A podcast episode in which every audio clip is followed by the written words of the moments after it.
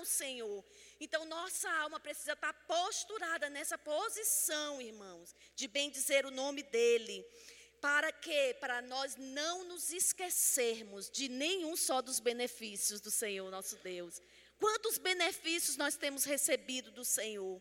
E é Ele que perdoa todos, diga comigo, todos os meus pecados. Não tem um pecado que o Senhor não perdoe. E Ele sara as nossas enfermidades. Então, o nosso Deus é um Deus maravilhoso. E nós podemos aprender da Sua santa palavra. Irmãos, todos nós, o nome da nossa série chama Rompimento. E nós, quando nós entregamos a nossa vida ao Senhor, nós vivemos num, num romper a cada dia. O Senhor nos chama para romper, para romper, para romper com os pecados, para romper com as trevas, para romper para uma vida de sucesso, para para romper com os ciclos que nós vivemos, ciclos de fracasso, ciclo de lutas, sabe aquelas situações que de tempos em tempos nos visita? Você sabe? Algumas situações que a gente vai vivendo, alguns ciclos, ciclos ah, de derrota, de fracassos. Então a gente precisa ser educado na palavra do Senhor para sair dessas, desses fracassos. E nós precisamos estar rompendo. O Senhor nos chamou para romper. Romper. E nós hoje vamos falar do rompimento na área financeira. Quantos de vocês, quantos de nós precisamos? Viver rompimento na área das finanças. Às vezes nós não gostamos muito de ouvir falar sobre isso na igreja, mas a Bíblia, irmãos, nos estimula a, a estudar as Escrituras e a Bíblia tem todos os assuntos possíveis e inimagináveis que a gente possa a, aprender. Então, muitos de nós viemos de ambientes familiares onde nós aprendemos péssimos hábitos, comportamentos que a gente adquiriu dos nossos pais, porque nós convivemos com eles e nós nos espelhamos no que eles faziam. Então, eles se tornaram os nossos professores, sim ou não? Mas quando nós viemos para Jesus, através de um aceitar, de, de, aceitar o Evangelho, as boas notícias, de receber esse Evangelho, de receber a pessoa de Cristo Jesus, então agora nós temos um modelo, um modelo, um padrão que nós devemos seguir que é o padrão bíblico, é o padrão das escrituras, em todas as áreas da nossa vida. E é aí, irmãos, que muitas vezes é, se estabelece uma luta dentro de nós. E é por isso que nós precisamos de libertação, nós precisamos de cura. Então, talvez muitos aqui não tenham problema nessa área, mas Muitos de nós precisamos aprender até mesmo para ensinar outros. Nós lidamos com pessoas, nós ensinamos pessoas, nós relacionamos com pessoas no trabalho, nas escolas, nas faculdades, na família. E nós não aprendemos só para nós, nós aprendemos para ensinar outros. Sim ou não? Senão, senão Jesus não nos ensinaria, não nos chamaria para pregar o Evangelho. E o Evangelho engloba tudo. Então, chegam momentos na nossa vida que a gente precisa renunciar os ensinamentos, os comportamentos, os maus hábitos que recebemos dos nossos pais e realmente nos deixar mudar e passar por uma educação nessa área, na área financeira. Então nós vamos é, ler duas parábolas que fala sobre dinheiro, e fala sobre finanças, que fala sobre como nós devemos organizar a nossa vida financeira. E dinheiro, às vezes, irmão, a gente acha que não é espiritual, mas é. E é algo que tem um poder de se tornar um ídolo no nosso coração. E por diversas vezes o Senhor nos ensina sobre isso. Por exemplo, das 613 leis do Pentateuco, e está lá nos cinco primeiros livros da lei, mais de, da Bíblia, mais de 100 abordam assuntos relacionados ao dinheiro. Jesus falou sobre dinheiro cerca de 80 vezes nos evangelhos. Jesus, 21 das 49 parábolas de Jesus estão relacionadas ao dinheiro, quase 50% das parábolas, das histórias que Jesus contou, falou, 21 delas relacion, estão relacionadas ao dinheiro. E cerca de 20% do sermão da montanha, que é falado lá em Mateus, capítulo 5, 6 e 7, o Senhor menciona esse assunto. Então, nós precisamos entender que é importante.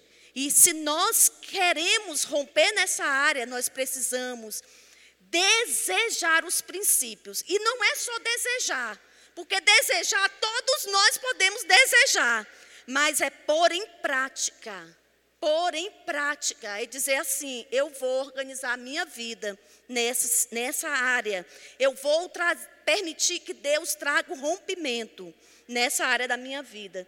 Então, o dinheiro ele está relacionado em tudo no nosso dia a dia. E praticamente tudo que fazemos possui relação com ele. Então vamos lá em Lucas capítulo 12, do verso 13 ao 21. Vamos ler essa parábola e nós depois vamos ler a parábola do credor incompassivo, onde eu estava estudando e Deus já tinha estava falando comigo, ministra sobre esse assunto. E aí Deus falou: leia a parábola do credor incompassivo. Vai ser a segunda parábola que vamos ler. E ali Deus foi me mostrando vários princípios importantes que a gente deve usar no nosso orçamento. É, Lucas 12, diz assim: E disse-lhe um da multidão: Mestre, diz a meu irmão que reparta comigo a herança. Então, o Senhor Jesus conta essa parábola do rico insensato. E alguém pediu: Mestre, diz a meu irmão que reparta comigo a herança. Mas ele lhe disse: Homem, quem me pôs a mim por juiz ou repartidor entre vós? E disse-lhes: Acautelai-vos e guardai-vos da avareza. Porque a vida de qualquer não consiste na abundância do que possui. Amém, irmãos? Então Jesus diz assim: olha, cautelai-vos e guardai-vos desse espírito da avareza, porque a vida não consiste na abundância do que eu tenho, a minha vida não consiste nos bens, no tanto que eu tenho das riquezas. Irmãos, a nossa vida consiste na abundância do que nós damos, que é conforme o padrão do coração do nosso Pai. Então a Bíblia diz que Deus ele é generoso, amém? Então a nossa vida consiste na abundância do que nós damos. E tudo aquilo que Deus nos dá é para abençoar. Amém? Abençoar a nossa vida, a nossa família, a nossa igreja, aqueles que estão em necessidade. E lá no último versículo, ele fala no verso 21, assim é aquele que para si ajunta tesouros e não é para com Deus. Mas vamos continuar lá em 16.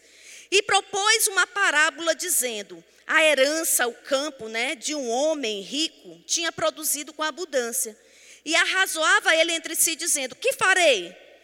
Não tenho de recolher os meus frutos. E disse: Farei isto Derribarei os meus celeiros, edificarei outros maiores, e ali recolherei todas as minhas novidades e os meus bens. E direi à minha alma: olha o que esse homem muito rico, ele diz para a alma dele: descansa, come, bebe e se alegre. Se alegra. Mas Deus lhe disse: louco, essa noite te pedirão a tua alma. E o que tens preparado? Para quem será? O que tens preparado para quem será? Então, o Senhor está falando aqui que ele estava ajuntando somente para o seu deleite, para o seu próprio egoísmo, para ele comer, beber e se alegrar.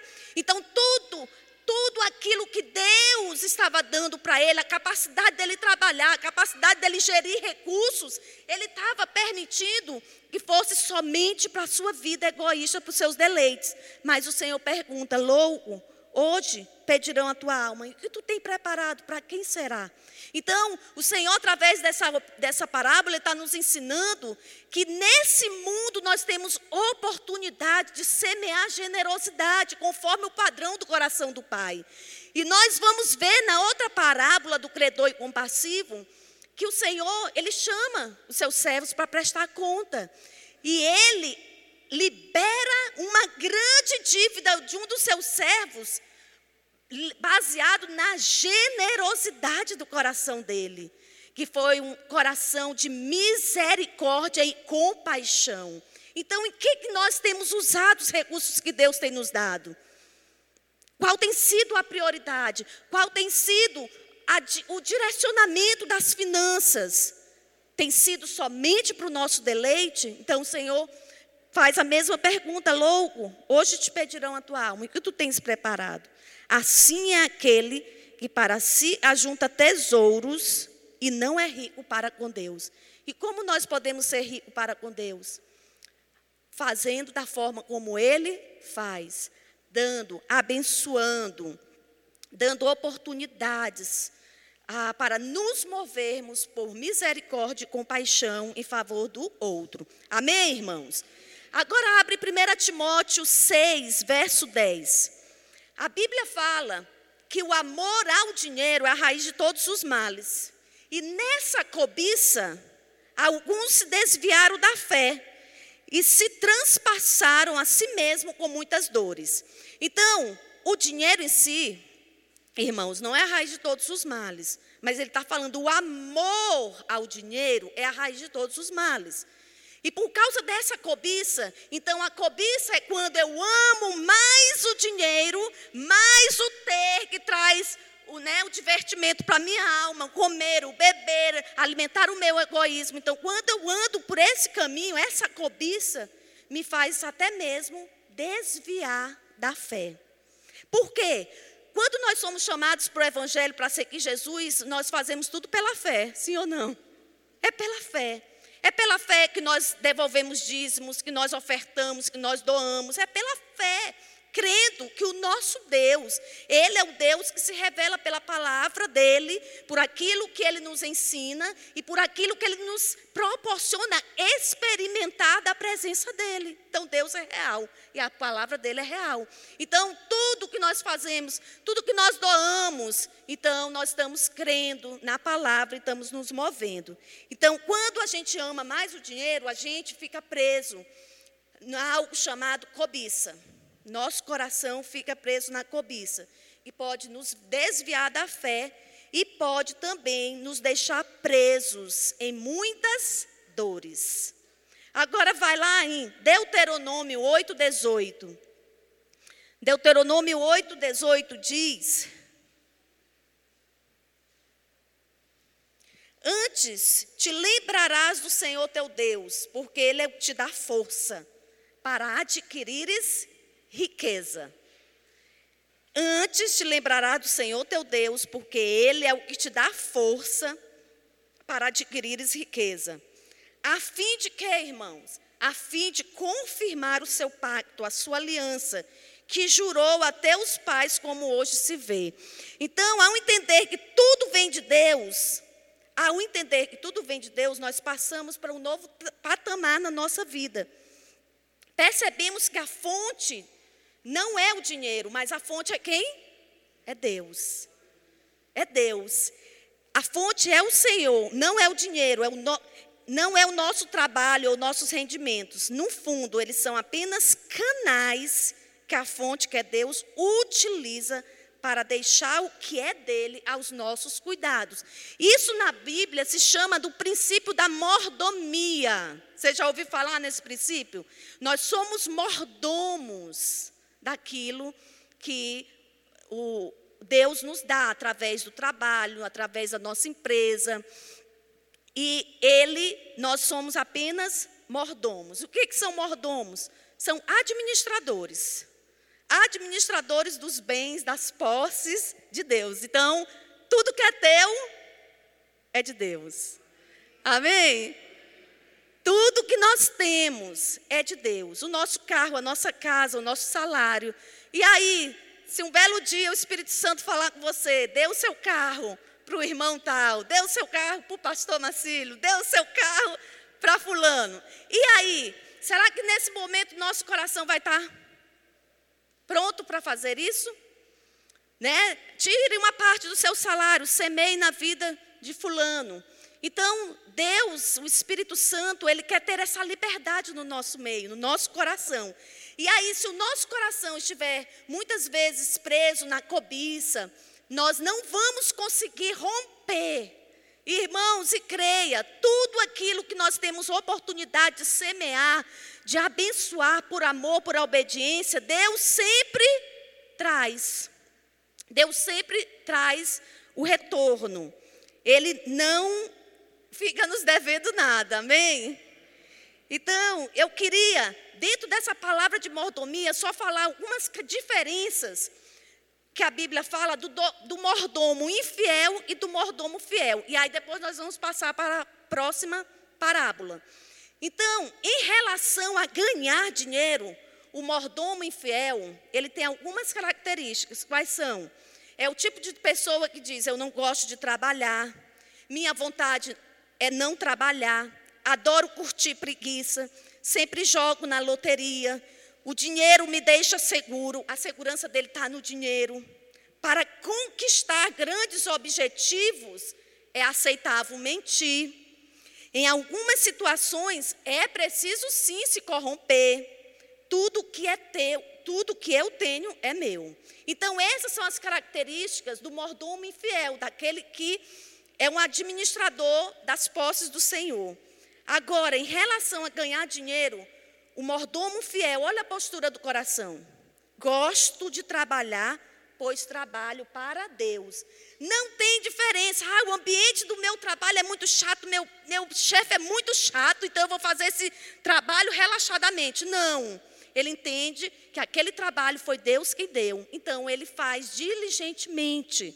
Sempre desejo poder trabalhar, trabalho diligentemente, trabalho para conquistar o meu sustento. Minha segurança é Deus. Nenhum benefício me fará mentir. Serei incondicionalmente incorruptível. Tudo que eu tenho é de Deus. Então, em relação a ganhar dinheiro, essa é a postura que nós devemos ter. Irmãos, e por que, que a gente fala isso aqui? Porque em algum momento nós estamos ah, trabalhando para que o fracasso muitas vezes continue no nosso coração. Então, quando nós trazemos um ensinamento, não é para acusar nem condenar, mas é para quê?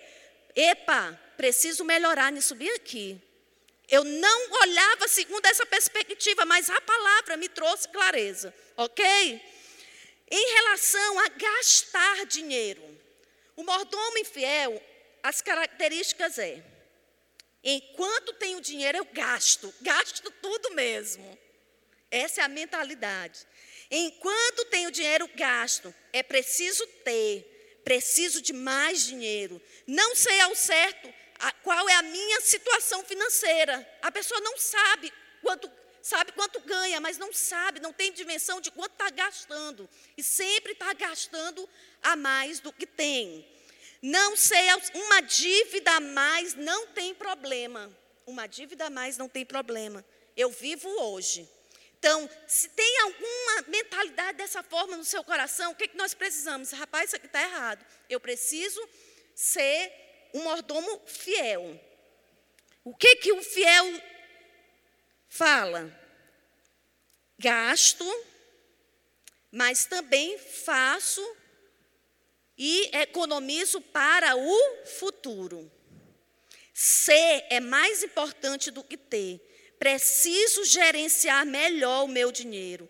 Conheço bem a minha situação financeira. Evito ao máximo contrair dívidas. Vivo hoje, mas não esqueço da eternidade. Então é sempre o contrário daquele que tem uma mentalidade que acha que pode fazer tudo. Em relação a poupar dinheiro, o infiel, não ganho o suficiente para poupar. Não gosto de poupar. Um dinheiro guardado me daria segurança. Mas o fiel, como que ele pensa? Eu poupo proporcionalmente ao que ganho. Ah, você pode me dizer, mas eu só ganho o salário mínimo, R$ 1.100. Não tenho condição de poupar. poupa dentro daquilo e você ganha. Então, essa é uma mentalidade de um mordomo fiel. Tenho prazer em poupar, guardo dinheiro, mas a minha segurança é Deus. Em relação a investir, o infiel, não sei o dia de amanhã, por isso não gosto de investir. Não dá para investir em crise. Não gasto meu tempo ensinando meus filhos sobre dinheiro. Deus é rico e o seu reino não precisa de mim. O fiel, em relação a investir, como que ele pensa?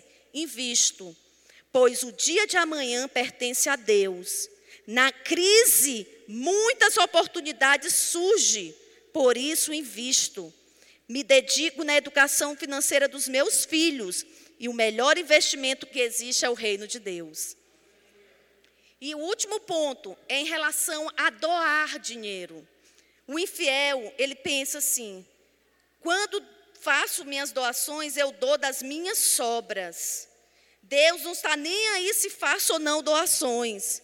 Não gosto de fazer doações. Entrego dízimo e oferta para repreender o devorador. Então, esse que dá o dízimo e oferta, mais por causa do medo do devorador. O fiel, em relação a doar dinheiro, faço doações sim, proporcionais às minhas receitas. Deus tem interesse nas doações que faço. Amo fazer doações. Entrego o meu dízimo e as ofertas como um ato de gratidão. Então, irmãos, quantos, quantos dessas, dessas diferenças pode se encaixar no nosso perfil? Onde que nós podemos melhorar? E quando eu falo de melhorar, é sempre dando oportunidade para o Espírito Santo nos ajudar. Irmãos, outro dia uma amiga minha me ligou e ela disse assim: Pastora Adriana, faz tanto tempo que eu ando murmurando, mas muitos anos eu tenho murmurado, eu estou tão insatisfeita com a minha vida. E aí eu fiquei ouvindo, ouvindo, eu disse assim: minha irmã, você já deu oportunidade para o Espírito Santo te ajudar nisso? Em algum momento você já pediu, Espírito Santo, me ajuda hoje a não murmurar, não reclamar, não ser ingrata. Você já pediu isso para Deus? Ela, e ela é uma missionária, serva do Senhor, já há muitos anos. E ela disse: Meu Deus, é mesmo, eu nunca pedi ajuda para o meu amigo Espírito Santo. E nós vamos nos acostumando. E muitas vezes a gente tenta na força do nosso braço, você não vai conseguir, eu também não vou. Mas quando eu observo que tem uma área de fraqueza, uma área que eu preciso romper, Espírito Santo me ajuda. Irmãos, Deus é fiel, ele vem, ele nos ensina, ele nos ajuda. Ele responde ao nosso clamor. E aí eu disse para ela, então experimenta todos os dias, quando acordar, você lembrar, Espírito Santo, me ajuda a lembrar de pedir ajuda para o Senhor quando eu pensar em murmurar e reclamar de alguma coisa. Então vamos fazer isso, irmãos. Vamos fazer, todos nós precisamos é, romper em áreas da nossa vida. E não só por causa de nós, mas muito mais por causa do outro. Por causa de alguém que vai precisar né, receber para trazer livramento para a vida, trazer o ensinamento, o direcionamento. Agora nós vamos lá na parábola do credor incompassivo. Vamos lá. É Mateus 18. Mateus 18, abra aí na sua Bíblia, Mateus 18, verso 23. Irmãos, que parábola maravilhosa.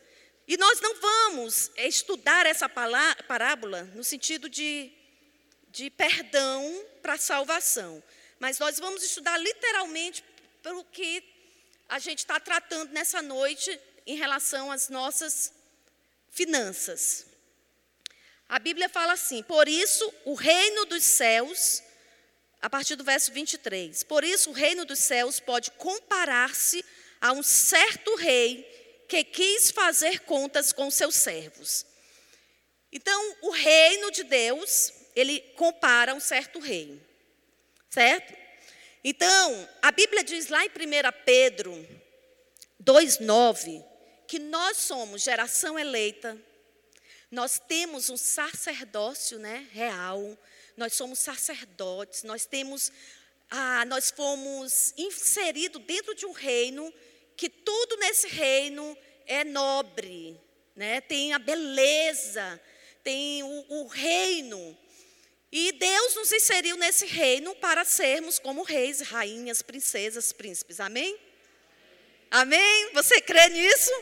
Então tá certo. Então o Senhor fala que nós somos geração eleita, sacerdócio real, nação santa, povo exclusivo de Deus, povo santo, que fomos chamados para quê? Para anunciar as para anunciar as maravilhas, as grandezas. Irmão, nós somos chamados para anunciar as grandezas desse reino. As grandezas, as maravilhas desse reino. E antes, ele diz: vocês não eram nem povo. Oh, meu Deus, botar a gente lá no chinelo. Antes, nós não éramos povo. Mas agora, diz assim comigo, mas agora, nós somos povo de Deus. Nós somos povo de Deus. E nós não tínhamos recebido misericórdia, mas agora recebemos. Amém? Quantos de vocês estão cheios dessas grandezas para manifestar e também cheio desse coração de misericórdia e compaixão? Amém? Então, agora, baseado é, nesse texto, então, nós somos eleitos, nós somos reis, rainhas, o povo santo, o povo exclusivo de Deus, de um reino. E o nosso reino é do Pai Celestial. E esse Pai, ele, nós fomos criados à sua imagem e semelhança para sermos como ele. Beleza? Então, nessa parábola, o que, que o rei foi fazer? O rei, irmãos, foi fazer algo muito importante. Ele foi prestar conta, ele foi chamando um por um que devia a ele para saber como estava o coração daquele povo em relação às suas dívidas, em relação aos seus credores. Então esse rei chama, e ele chama um por um. Então eu imagino que ali tinha servos que devia pouco e devia muito, dentro da, da proporção em que cada um pediu emprestado, né, de recursos. Era como se fosse um banco e você estava ali se apresentando para pedir aquele recurso emprestado. E, logicamente, que se alguém pede 100 mil reais no banco, o banco analisa todas as suas condições, sim ou não, para saber se você vai ter condição. E você também precisa ser sincero e honesto e saber, não, isso aqui dá conta, porque você tem outros pagamentos também. Então, você analisa e você vê, bem, isso aqui dá para mim, isso aqui não dá para mim. Ok? Então, esse rei né, vai avaliar e alinhar os seus trabalhadores, os seus servos. Que oportunidade topíssima, né? Quantos de nós ficamos irritados, talvez, quando o banco manda chamar por causa daquele débito? Agora, será que não, o próprio Deus que está nos proporcionando, irmãos, ir por um caminho onde nós podemos, né, sermos abençoados, e podermos colocar firme no nosso coração: isso aqui eu vou resolver. Amém? Então esses servos se apresentaram um a um. E verso 24 diz: E começando a fazer contas, foi-lhe apresentando um que devia 10 mil talentos. Era muito dinheiro, era uma proporção de dinheiro grande, certo? Então, a avaliação do rei era que ele, aquele servo, não tinha como pagar 10 mil talentos. Então ele sofreria a consequência da sua irresponsabilidade diante do orçamento financeiro da sua família. Veja que ele foi diante do seu credor. Então ele foi. Verso 25. E não tendo ele com que pagar, o seu senhor mandou que ele, sua mulher, seus filhos fossem vendidos com tudo quanto tinha para que a dívida se pagasse. Então, naquele tempo, a, era o sistema de escravidão. Então, ele teria que vender seus filhos, sua esposa, para poder pagar aquela dívida. Hoje, quando nós não pagamos uma pessoa jurídica, ou até mesmo pessoa física, nós podemos, o quê? A pessoa jurídica, a gente, nosso nome vai para SPC, Serasa, não é verdade? Então, nessa situação aqui, eles iam realmente ser presos. Então, o orçamento familiar, irmãos, estava comprometido. Então, a irresponsabilidade de um pai de família, de uma mãe de família, estava ali comprometido ao ponto de envolver até os seus próprios filhos. E isso é como que uma porta aberta para trazer dores no seio da família, porque isso vai um endividamento, dívidas para pagar, né? Isso vai trazer um sofrimento. Então, veja qual foi a atitude, qual foi o princípio desse servo. Ele foi diante do seu credor. Ele não se escondeu, ele não evitou, né, atender um telefone, ele não evitou os caminhos da cobrança, mas ele tomou uma atitude, irmãos. Ele foi diante do seu credor. Ele foi. E ele não, né, não se escondeu. Talvez cheio de vergonha, porque ele teria que falar a verdade, não tenho como pagar. Ele estava ali morto de vergonha, mas ele foi diante daquele homem. E ele também estava disposto a correr o risco da consequência da sua má administração, daquela situação em qual ele se envolveu. Ele estava disposto a correr o risco de ficar em prisão, em condenação, comprometendo toda a sua família. Então, uma dica aqui: um pai, uma mãe de família devem ensinar, devem realmente colocar em muita transparência a situação da sua família em relação ao orçamento financeiro. Porque cada um pode ajudar a manter a ordem ali naquela situação. Então, o que, que o servo faz? Verso 26. Então aquele servo, prostrando-se, o reverenciava, dizendo: Senhor, ser generoso para comigo, e tudo te pagarei. Então ele clamou ele não ficou calado, ele clamou: Olha, ser generoso para comigo, porque eu vou pagar a dívida. Ele se comprometeu. Ele deixou a sua palavra empenhada. Então nós precisamos cumprir com aquilo que prometemos, com aquilo que falamos, irmãos. Então essa parábola nos ensina tantas e tantas coisas acerca disso. Então ele quer negociar. Quando ele diz isso, o coração dele está ali, ele quer negociar. Ele quer, de alguma maneira, saldar aquela dívida. Ele quer resolver aquele problema na área financeira dele. Então, ele se humilha. Ele reconhece, ele se humilha. E aí, ele pede da generosidade do coração desse rei. E bem aqui, irmãos, tem uma chave importante. Quando ele pede da generosidade do rei, ele não exige o que ele quer. Ele não exige para que a dívida dele seja perdoada. Então ele deixa na mão do rei escolher como ele quer praticar a generosidade do coração dele. Então, ele poderia ali diminuir o valor das prestações, ele poderia é, perdoar 50%, mas ele deixa com que o credor estabeleça diante dele a maneira como ele vai fazer. Amém? O servo não exige né, o perdão da dívida, mas quem determina o tipo de generosidade para aplicar é o rei, e não o servo. Que tipo de generosidade o rei usa? Lembrando, irmãos, que também nós somos esses reis. Amém? Lembra que nós fazemos parte de um reino, que nós temos a grandeza, o coração desse rei, que é o Senhor. Então nós precisamos ter esse padrão. Qual foi o caminho de generosidade que o rei usa? O que, que ele escolheu fazer? Verso 27. Então o senhor daquele servo, movido de íntima compaixão, soltou e perdoou-lhe a dívida. Amém? Então, o tipo de generosidade foi o perdão da dívida.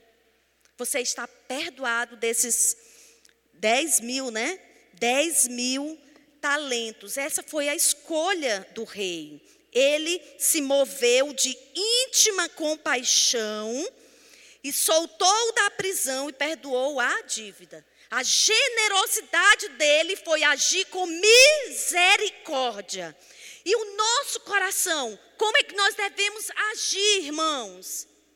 Com misericórdia, de acordo com aquilo que Deus coloca no nosso coração. No mundo espiritual, uma das raízes de todos os males, qual é? Qual a raiz de todos os males? Nós falamos lá de 1 Timóteo, o amor ao dinheiro. O amor ao dinheiro nos impede de exercermos misericórdia. Amém? Então, existe também um outro versículo que diz que Deus, ele vem com seu machado e lança nas raízes que precisam ser arrancadas da nossa vida. E a palavra do Senhor diz que esse machado é a Bíblia, é a palavra. Então, o que, que precisa ser arrancado das nossas vidas, do nosso coração, que está nos impedindo de viver uma vida de sucesso na nossa vida financeira? O amor ao dinheiro também é chamado de cobiça, que faz nos desviar da fé, trazendo dores. Quais tipos de dores que nós passamos? Por causa de uma má administração, derrota, insônia. Quantos não dormem porque têm dívidas para pagar? Insônia, preocupação, irritação, desespero, problema de relacionamento familiar, ansiedade, discussão, medo, angústia e muitas vezes divórcio. Quantos casais se separam por causa da má administração, do má gerenciamento das finanças? E sobre o coração do rei, ou seja, sobre o coração do que pertence ao reino, não prevalece a cobiça, mas sim a generosidade. E quando nós falamos de generosidade, é no sentido de soltar, de liberar. Amém? Ele perdoa dívidas, ele traz consolo e alegria. Vamos no verso 28. Não durmam, irmãos.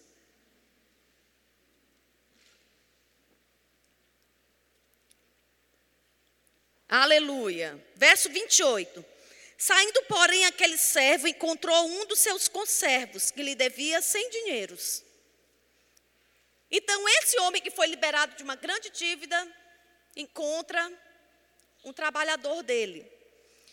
E ele deve cem reais. E lançando mão dele, sufocava-o, dizendo: Paga-me o que me deves.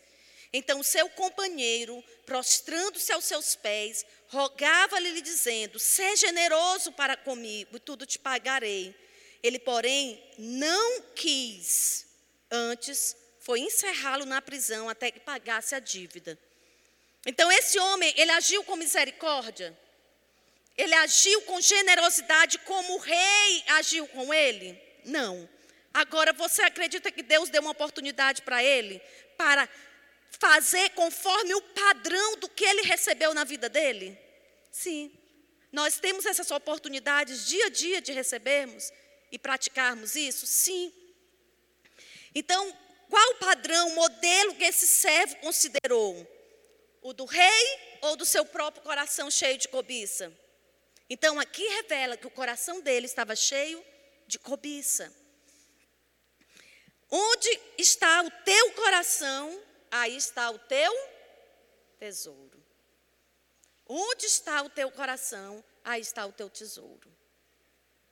O conservo exigiu o perdão da dívida?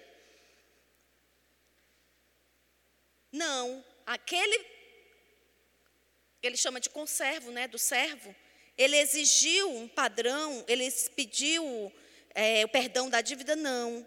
Ele somente pediu que ele agisse com generosidade, ou seja, com misericórdia. Ele agiu com generosidade? Não. Então ele foi diretamente e aplicou a penalidade sobre aquele homem, sem dar oportunidade para que ele vivesse a misericórdia e fluísse do coração dele, porque ele era alguém do reino. Então ele não, ele vai ficar preso.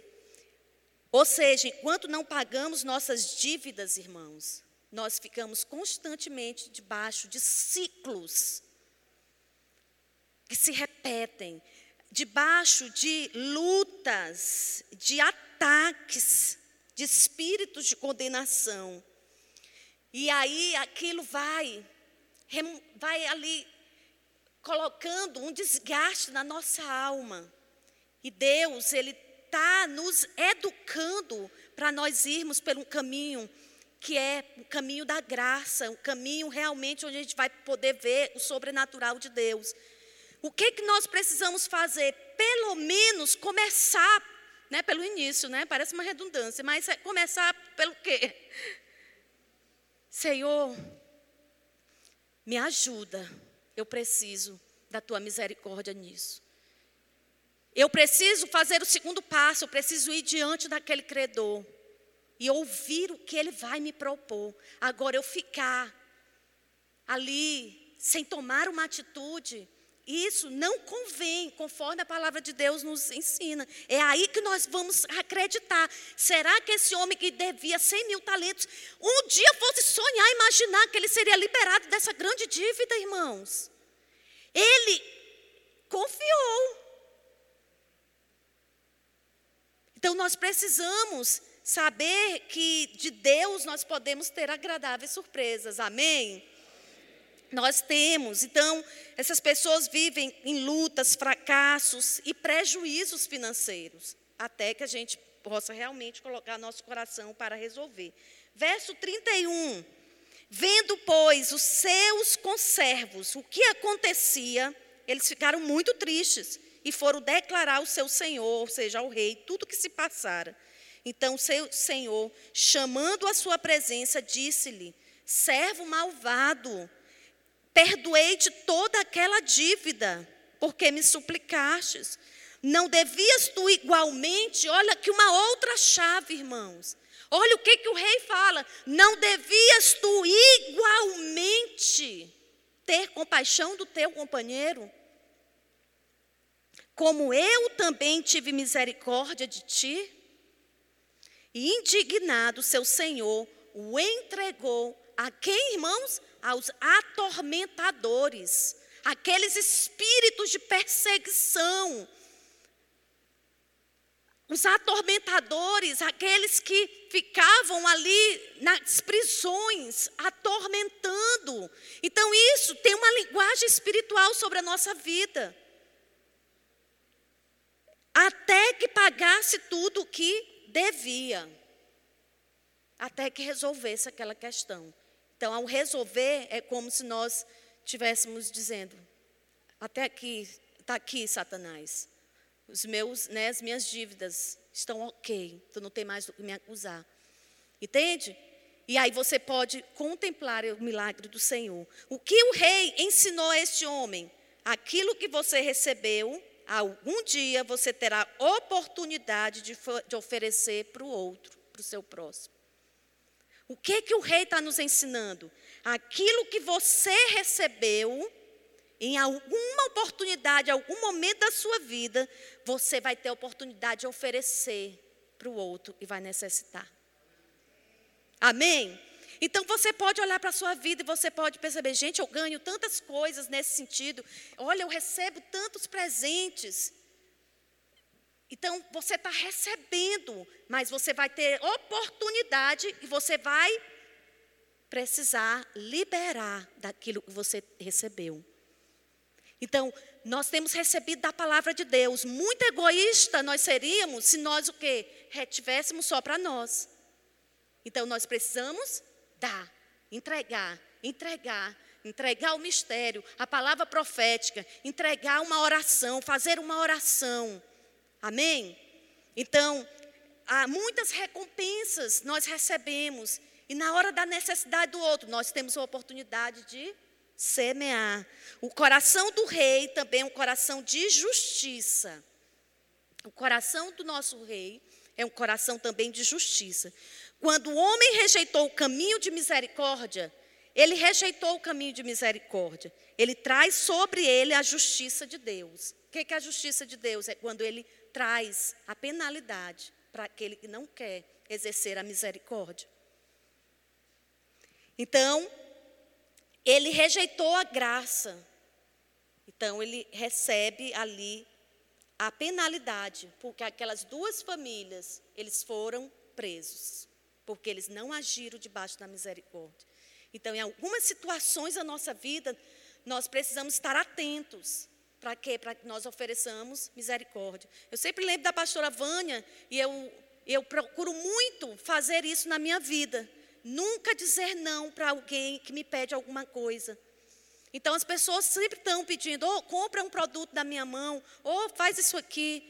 Então eu sempre aprendi isso com ela, nunca dizer não. Então eu vou comprar sim, vou abençoar. Então eu estou fazendo o quê? Coisas tem, né? Deus tem derramado tantas bênçãos. Então eu estou abençoando com aquilo que Deus tem me dado. Então, resultado, as duas famílias ficaram aprisionadas porque não seguiram o modelo, mas preferiram estar presos ao amor ao dinheiro, dando lugar à cobiça e à avareza. Então, o que, que nós vemos? Uma pessoa ela pode ser milionária e não ter amor ao dinheiro, sim ou não? Quantos milionários nós temos aqui que pode dizer? Realmente, eu sou milionária e não tenho amor ao dinheiro, né? Só, vamos lá, gente. Nós somos. E outra pode ser pobre e ser gananciosa e ter esse amor, né? Então, essa última, esse que é pobre e ganancioso, ele vai ter dois problemas: a falta de dinheiro e ainda terá dentro de si uma raiz maligna. Então, eu quero enfatizar: o problema não está em termos ou não dinheiro, sim como nos comportamos em relação a ele. Então, como nós devemos pensar sobre o dinheiro? O dinheiro é nosso servo, ele não é o nosso senhor. O dinheiro é nosso servo e ele serve serve para abençoar, serve para comprar o nosso alimento, serve né, para a gente se vestir, para a gente. Ele é nosso servo, ele não pode exercer controle nas nossas vidas. Amém? Então, o dinheiro não deve nos controlar ao ponto de prejudicar.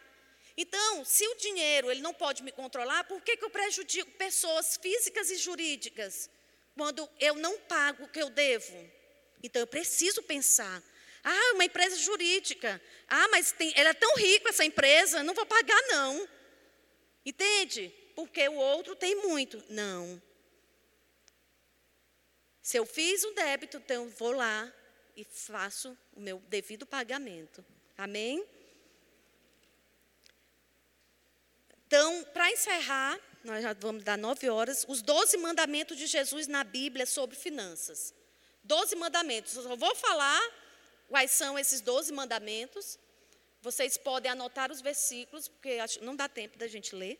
Mas os doze mandamentos de Jesus na Bíblia sobre finanças. Fique no azul. Não entre no vermelho. Fique no azul. A ninguém devais coisa alguma, ok? Ah, mas eu posso fazer débito no cartão de crédito? Sim, desde que você tenha condição de pagar, tá bom? Fique no azul. A ninguém devais coisa alguma, a não ser o amor com que vos ameis uns aos outros. Lucas 14, 28. Anote para você estudar depois. Lucas 14, 28. Dois, cuidado com empréstimos e juros abusivos. Provérbios 22, de 26 a 27. Não se deve fazer dívidas, porque você sabe que não tem condições de pagar depois. Provérbios 22, de 26 a 27. Faça um planejamento financeiro. Lucas 14, 28 a 30. É aquela parábola que diz lá: se você for construir uma torre, sente primeiro. Faça todos os cálculos para ver se você tem condição. Faça um planejamento financeiro, Lucas 14, 28 a 30. Botar lá na ponta do lápis o que você tem, o que você ganha, ou pode ganhar, quanto vai gastar, quanto vai precisar gastar. É fundamental para manter as contas organizadas. Muitos de nós gastamos por impulso. Não gaste por impulso. Quarto mandamento, atenção com gastos desnecessários. Isaías 55, 2. Né? Ele fala: por que você vai gastar o seu dinheiro com aquilo que não é pão e vinho? Né? Então ele está ali falando para a gente não ter atenção com gastos desnecessários. Quinto mandamento: poupe. Faça uma poupança. Provérbios 21, 20. Na casa do sábio, olha só esse provérbios, irmãos. Provérbios 21, 20. Na casa do sábio há comida e azeite armazenados, mas o tolo devora tudo o que pode. Então, isso aqui aplica-se às finanças. Nós devemos guardar uma parte daquilo que ganhamos para uma situação emergencial por acaso a gente possa viver. Ah, para realizar um sonho, um projeto que você quer. Sexto, seja um investidor e multiplique seus bens. Mateus 25, 39. A parábola do talento é onde fala a parábola do talento. Então, houveram dois homens que eles receberam o talento do seu senhor e eles colocaram lá no banco, rendeu e devolveu ao seu senhor. Mas houve um que enterrou. E dele foi tirado até o que ele tinha. Então, seja investidor, multiplique seus bens. Sete, não tenha preguiça de trabalhar. Provérbios 6, de 9 a 11. Oito, Fuja do dinheiro fácil, irmãos. Fuja desse dinheiro fácil. Salmo 112, verso 5. Salmo 112, verso 5. Feliz é o homem que empresta com generosidade e com honestidade conduz os seus negócios. Então, nada de negócios ilícitos, nada de caminho fácil, né? Pegar as pirâmides aí das internets entrar em negócio furado. Fique desconfiado desse dinheiro fácil. Nove, nada de sonegar impostos. Romanos 13, 7. Dê a cada um que lhe é devido. Se imposto, imposto. Se tributo, tributo. Se temor, temor. Se honra, honra. 10. Evite ser fiador de alguém. Provérbios 17, 18. Fiador é aquele que se responsabiliza. Se aquela pessoa te pediu emprestado, não pagar, então você vai ter que saldar a dívida daquela outra pessoa. 11. Construa uma herança para seus filhos. O homem de bem deixa herança aos filhos dos seus filhos. Olha que interessante. Então, deixe, né? Faça uma poupança. Vocês que têm filhos pequenos já começam todo mês fazendo uma poupança para o seu filho. Quando ele completar 18 anos, já tem lá uma reserva para ele abrir um negócio, abrir uma empresa. Olha só. Queria dar uma dica é, os filhos, ao completar 18 anos, às vezes, eles vão entrar na faculdade, ainda vão demorar algum tempo para ter uma, um emprego. O que, que você deve fazer? Aos 18 anos, já pagar o recolhimento da Previdência, do INSS, já fazer ali mensalmente os depósitos do recolhimento do, PS, do, do INSS. É importante para quê? Para a aposentadoria Amém? Então, se ele se torna um servidor público, ele vai poder averbar aquela contribuição lá no serviço público. Então, já vai diminuir do tempo que ele tem que trabalhar. 12. Seja um empreendedor. 1 Tessalonicenses 4,11. Esforcem-se para ter uma vida tranquila, cuidar dos próprios negócios e trabalhar com as próprias mãos. Olha aí. Então, seja né, um empreendedor. Amém, irmãos? E agora, dez caminhos, dez dicas para criar mudanças de hábitos financeiros e se libertar das dívidas. Primeira coisa, você precisa reconhecer que tem um problema. Anote tudo que você gasta diariamente. A gente já teve oportunidade de ter o seminário do pastor Abraão, né? O nome dele? Arão. E ele veio aqui já ministrou tanto sobre isso, mas é sempre bom a gente estar tá ali revisando esses caminhos, né? Então crie metas ligadas ao seu controle financeiro. Defina o quanto você quer ganhar, o quanto precisa parar de gastar, o que você precisa economizar. Converse sobre finanças, sobre orçamento familiar, com seu marido, com sua esposa, com seus filhos. Arrume uma renda extra, pare de gastar com o que não é necessário. Anote suas dívidas atrasadas e tente negociar com seus credores. Faça pesquisa antes de comprar, faça uma poupança, crie um teto de gastos. Amém? Então, irmãos, é, dentro desse assunto, nós estamos, nós precisamos ver a igreja do Senhor como uma, um processo de educação. Então, vamos nos educar nessa área. Vamos ter a nossa vida, o nosso coração alinhado com o coração do Rei. Vamos pegar realmente a palavra e aplicar. Meu Deus, eu preciso viver isso, eu preciso ajustar isso. Eu preciso realmente da força do Senhor, da segurança do Senhor, do caminho dos princípios do Senhor e realmente aplicar o coração para viver uma vida de sucesso, uma vida de rompimento no Senhor. Amém? Então, princípios para rompimento na vida financeira. Confie em Deus. Quantos de vocês confiam no Senhor? Confie no Senhor. Deus, Ele é provedor. Então, coloque diante do Senhor essa situação que está te trazendo angústia. É melhor dar do que receber. Pratique com generosidade a oferta, o dar. Seja um fiel dizimista na casa do Senhor. Isso mostra que você realmente confia nele.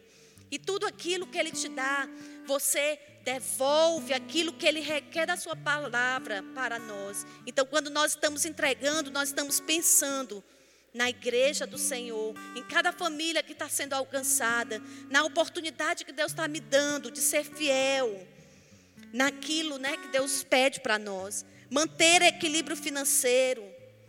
Então, é isso, irmãos, que eu queria deixar e aproveitar nesse momento, e nós já estamos encerrando, de orar por você, orar realmente pela sua vida financeira, orar para que o teu coração esteja desafiado a viver nessa bênção e também te dar a oportunidade. Se a partir de hoje você pode propor no seu coração, Senhor, eu tenho sido infiel, eu não tenho agido como mordomo, eu quero a partir de hoje consagrar as minhas finanças ao Senhor, eu quero devolver a Ti dízimo na tua casa. Eu quero poder ter o coração liberal para ofertar, para dar. Amém? Então vamos ficar de pé.